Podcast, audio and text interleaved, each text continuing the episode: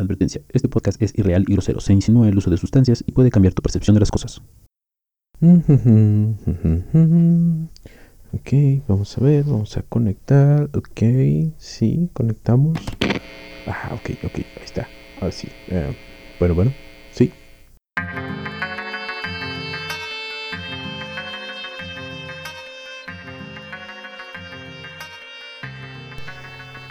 Psicodeliciosos, bienvenidos a otro programa, a otro podcast eh, sobre vida psicodélica.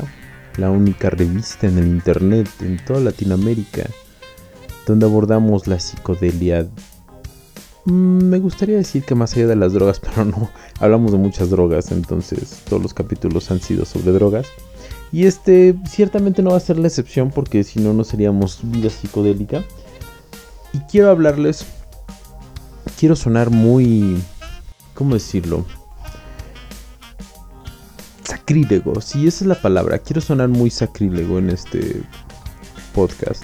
Y como ya habrán visto en, la, en el título, pues vamos a hacer los 10 mandamientos de todo psiconauta.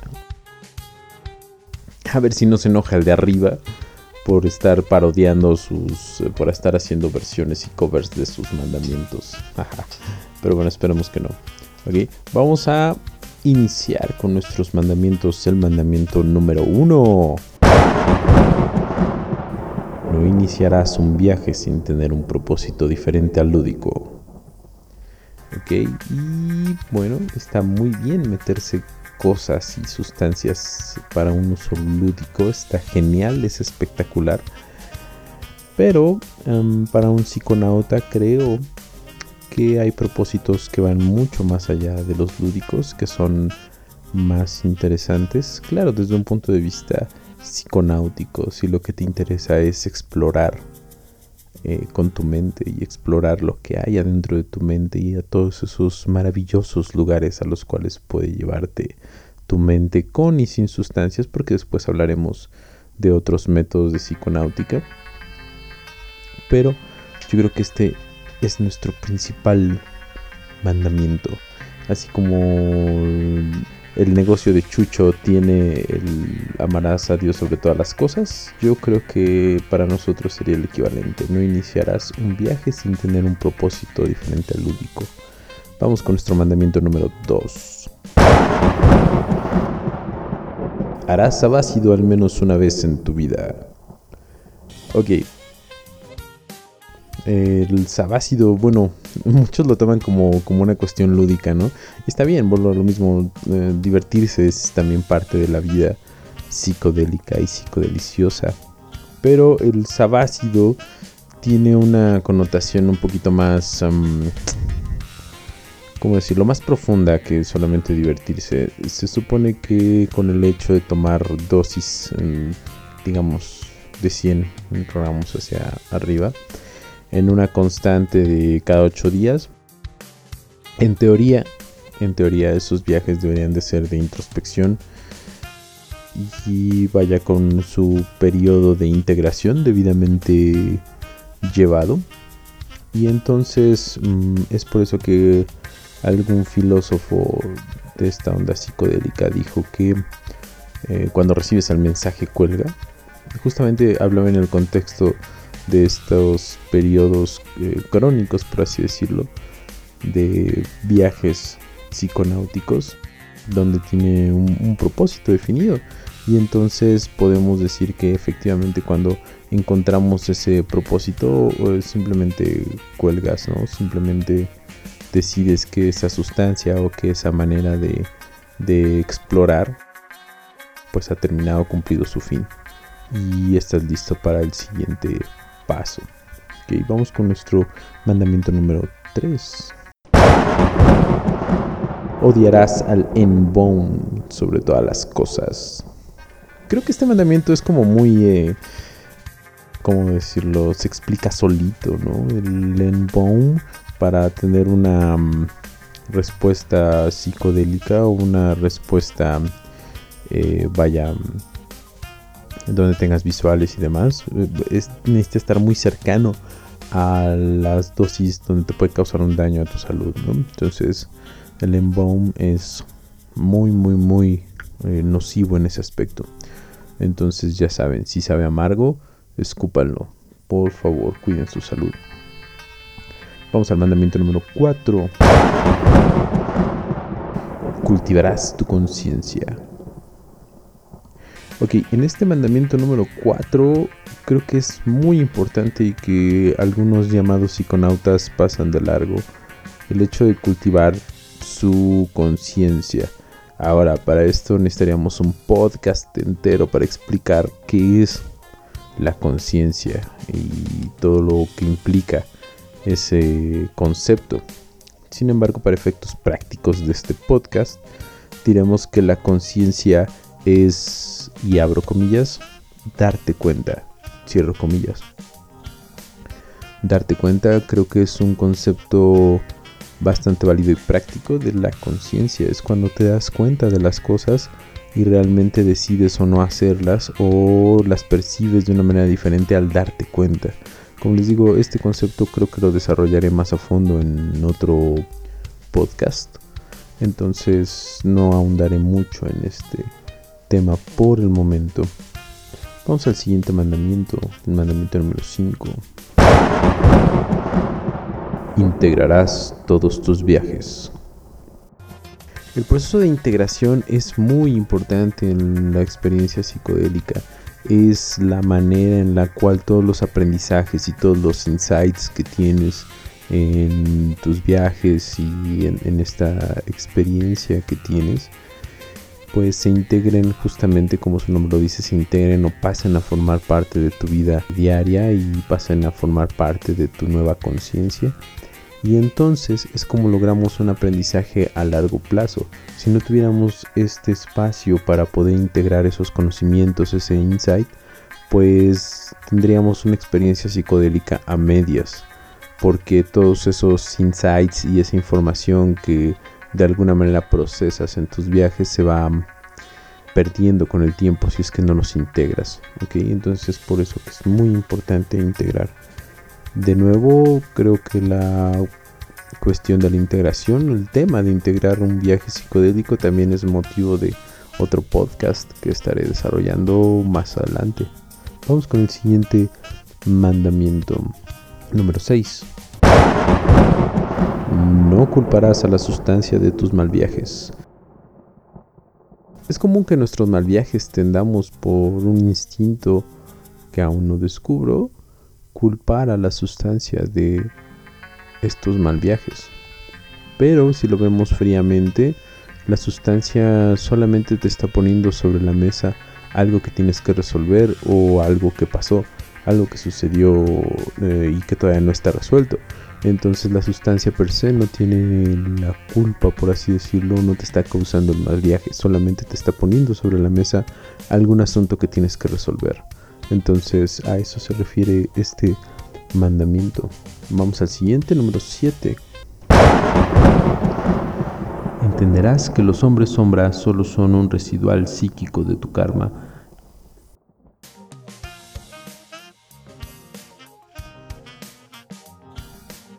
Esto es una teoría muy personal, no tengo algo con cual definirlo. Últimamente en redes sociales, en todos los grupos que sigo en Facebook.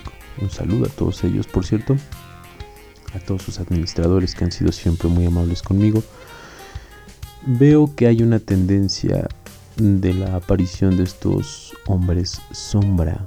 Entonces, tengo la teoría de que efectivamente solo son un, un residual psíquico, una, ¿cómo decirlo? Una energía claro, no desde el punto de vista esotérico, una energía psíquica o psicológica, si es que se le quiere poner un término, de nudos emocionales no resueltos o tal vez de una cuestión relacionada con el karma. Aún no lo sé específicamente. Este es un fenómeno relativamente nuevo, debe de tener unos dos años o algo así eh, que se empezó a sonar en los grupos de Facebook la aparición de estos hombres sombra entonces yo creo que va más referido a eso. Y en algunos casos tengo la teoría de que son también debido a las impurezas que pudiera tener la sustancia o a un análogo, tal vez un nuevo análogo en el mercado. No, no lo sé exactamente, solamente el tiempo nos dirá qué es. Harás microdosis al menos una vez en tu vida. Bueno, esto de las microdosis ciertamente es muy divertido. Eh, se lo recomendaría definitivamente a todas las personas al menos una vez en su vida. Bueno, no todas las personas, a todos los psiconautas interesados sí se lo recomendaría al menos una vez en la vida hagan microdosis. Creo que les abriría un panorama mm, que vale la pena explorar. Y lo dejo hasta ahí para no hacer más spoilers, pero pueden remitirse a los capítulos anteriores que he hecho sobre microdosis para mayores detalles. Pero sí creo que debería estar incluido en lo que un psiconauta debe hacer antes de morir definitivamente. Estarás fuera de la Matrix, dentro de la Matrix. Ok, ¿esto qué quiere decir? Quiere decir que después de un rato de usar psicodélicos, después de un rato de meditar, después de un rato de explorar tu mente y tu conciencia llega un punto en el que metafóricamente hablando sí puedes estar fuera de la Matrix o te das cuenta de muchas cosas que te hacen situarte digamos en un punto perceptual fuera de o un poco fuera de esta realidad porque tampoco en un principio es tan dramático o en algunas personas sí, no lo sé, compárteme tu experiencia en en la página de Vida Psicodélica. Estaría bueno escuchar anécdotas y puntos de vista, pero desde mi perspectiva, este punto se refiere a que si te darás cuenta de muchas cosas, tomarás conciencia de otras. Y eso no te hace, o bueno, no es que te hagas un outsider por saber ese tipo de cosas o por darte cuenta de ese tipo de cosas. Simplemente pues seguir en tu, em, entre comillas, realidad habitual, ir a la escuela, trabajar, seguir siendo un miembro activo de la sociedad, inclusive un miembro prominente de la sociedad y tener conciencia de este tipo de situaciones que, suceden. Entonces mi punto es que te vas a dar cuenta de muchas cosas y no por eso tienes que ser un outsider. Y por último, el último mandamiento es... Tus acciones hablan más fuerte que todas tus anécdotas de drogas. Sé bueno, piensa en el bien y haz el bien.